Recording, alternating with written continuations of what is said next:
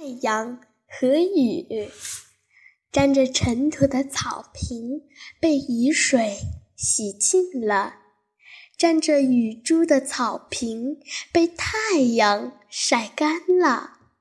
我舒服地躺在地上，仰望天空。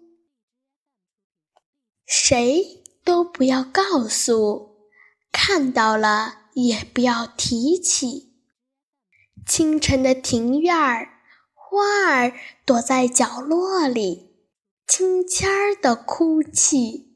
如果这消息传了出去，传到蜜蜂的耳朵里，蜜蜂会像做错坏事的孩子，飞来给花儿还蜜。